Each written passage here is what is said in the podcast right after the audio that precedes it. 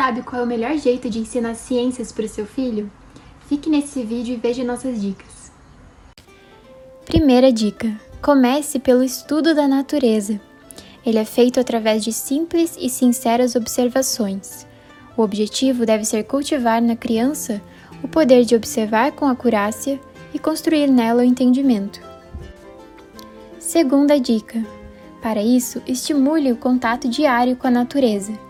Incentive a observação e a contemplação da beleza da criação. Dica 3: Monte um caderno da natureza. Nele você registrará todas as observações e ilustrações. Dica 4: Use livros vivos para introduzir os temas. Não são livros que enumeram listas de fatos sobre animais ou plantas mas que apresentam essas realidades de forma viva, geralmente através de histórias. Escolha livros com valor literário. Você pode usar livros mais técnicos para consultar detalhes depois. Dica 5. Você pode até usar fábulas para ensinar sobre os animais e assim inspirar seu filho com bons exemplos e virtudes.